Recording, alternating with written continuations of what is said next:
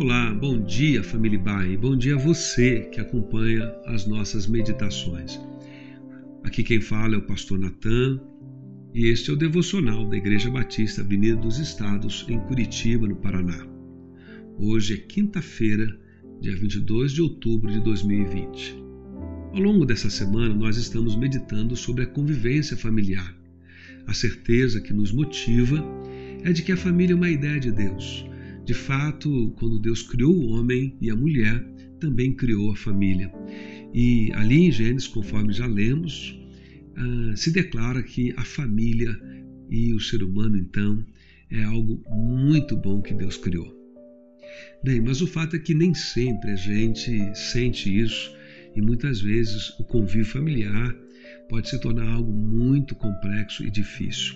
Se dá não apenas porque homem e mulher sentem e pensam de forma diferente por aspectos de gênero, ou também porque pais e filhos também discordam por uma questão de experiência, de vivência de vida, de faixa etária, mas sobretudo por causa do pecado que nos tornou, em alguma medida, disfuncionais na nossa capacidade de conviver uns com os outros.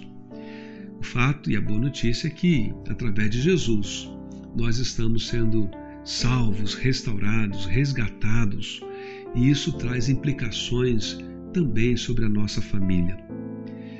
Um aspecto chave na convivência familiar e que de fato é fundamental para que possamos ter famílias mais saudáveis e felizes é a comunicação.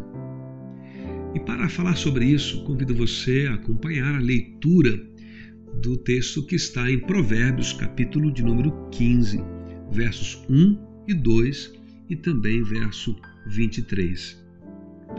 A Bíblia diz assim: A resposta calma desvia a fúria, mas a palavra ríspida desperta a ira. A língua dos sábios torna atraente o conhecimento, mas a boca dos tolos derrama insensatez.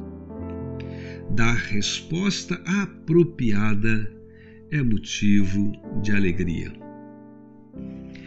Alguém já disse que comunicação não é apenas o que eu falo, mas é, sobretudo, a compreensão que o outro tem sobre o que eu falo.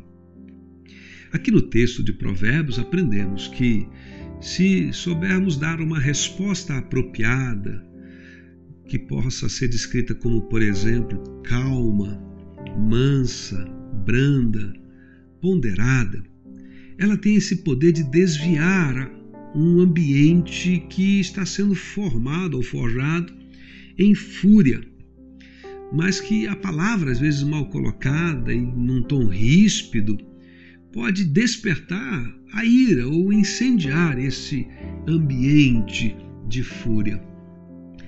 O que certamente o sábio tem em mente são debates, são conversas tensas que sempre surgem no dia a dia de qualquer convivência qualquer relacionamento, sobretudo na família.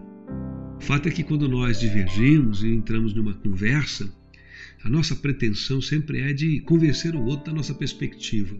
E às vezes nós temos até bons argumentos, mas é preciso saber apresentar esses bons argumentos. É o que nos ensina o verso 2.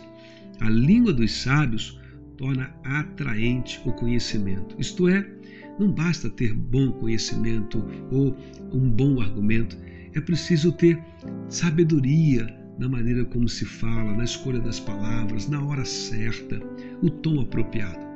Porque bons argumentos eh, não serão suficientes no embate de uma discussão, de um debate, no tratamento das nossas diferenças mas a habilidade de comunicar de tal maneira que o outro não se sinta constrangido, ameaçado, diminuído, ferido ou violado na sua integridade emocional em alguma medida.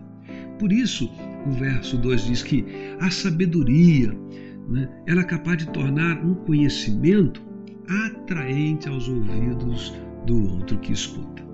Bem, o fato é que quando nós conseguimos nos comunicar com habilidade sabedoria, ocorre o que está no verso 23, o último verso que lemos. A resposta apropriada é motivo de alegria. Bem, é impossível conviver e não experimentar momentos de tensão, de divergência. Assim também, o fato é que, se nós soubermos nos comunicar, é impossível que a gente não supere as diferenças de tal modo que a gente desfrute de alegria na convivência, apesar das diferenças quaisquer que sejam elas, sejam de gênero, seja de faixa etária, seja de perspectiva sobre um problema. Bem, o meu desejo é que você, na sua família, desfrute dessa habilidade, dessa capacidade de comunicar-se com sabedoria, de tal forma que a sua convivência seja muito feliz em sua casa. Que Deus abençoe e que esta quinta-feira seja vivida na presença dEle.